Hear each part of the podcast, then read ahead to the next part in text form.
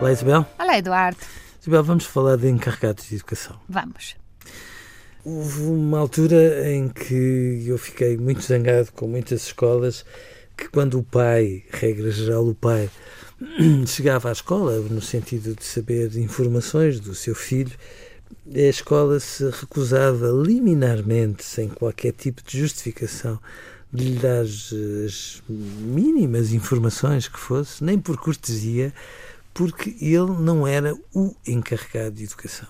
E durante muito tempo, aliás, ainda há escolas que funcionam assim, ficava-se com a ideia de que a lei geral eh, não chegou à escola. O Código Civil não entrou na porta das escolas e, portanto, por maioria de razão, eh, a responsabilidade partilhada de todos os pais em relação a tudo o que implica o crescimento de um filho não eh, englobava a necessidade que eles tinham de ser informados, porque a escola atingia, chegava a considerar isso quase como uma ofensa, um desvario, qualquer coisa que ia para além do razoável. Mas, entretanto, há mudanças, não é, Isabel?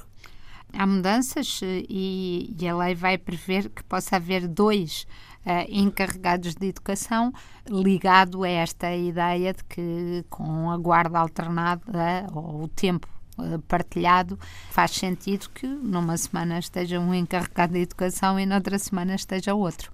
Qual é a sua opinião sobre isto? É porque não estamos a falar de dois encarregados de educação uh, numa situação pacífica, muitas vezes, não é? Isabel, a minha opinião sobre isto não é muito boa. E às vezes eu não sei, tenho medo de, de fazer afirmações porque depois sou penalizado porque de repente parecemos estar a colocar problemas onde eles não existem. Eu entendo que quando os pais são pais, têm toda a legitimidade para serem encarregados de educação. Ponto. E, portanto, nessas circunstâncias, pergunto-me qual é que é a necessidade de estar a fazer uma lei em cima daquilo que é só uma questão bom de bom senso. senso. Exatamente. Mas ainda hoje estava a ler um artigo da Sónia Sapaz, uma crónica, a dizer que já chega de leis feitas à medida de, de cada situação, em vez de usarmos a inteligência uh, para aplicar as leis que já temos, não é? Em absoluto.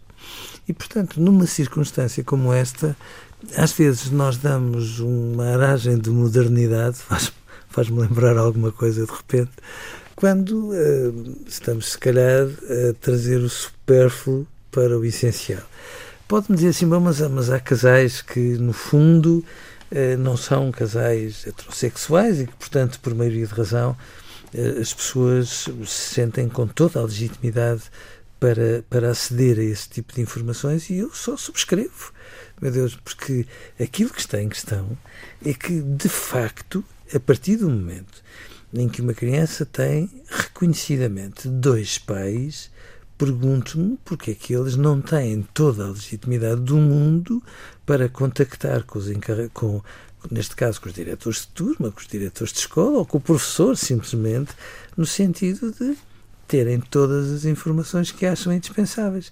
Haverá pais que, entretanto, conflitualizam, passam a vida a litigar, se zangam e utilizam a escola nesse registro. Haverá haverá e continuará a haver, infelizmente. Seja como for, depois cabe às escolas discernirem o que é que são solicitações de bom senso ou, no fundo, atitudes de má fé e, portanto, não devem compactuar com atitudes de má fé. Agora, andarmos permanentemente a produzir leis e leis para darmos a entender que somos absolutamente in no que diz respeito ao aquilo que são as responsabilidades dos pais, eu acho quase desconcertante, porque eu acho que o Código Civil devia servir para isto, não é? Não.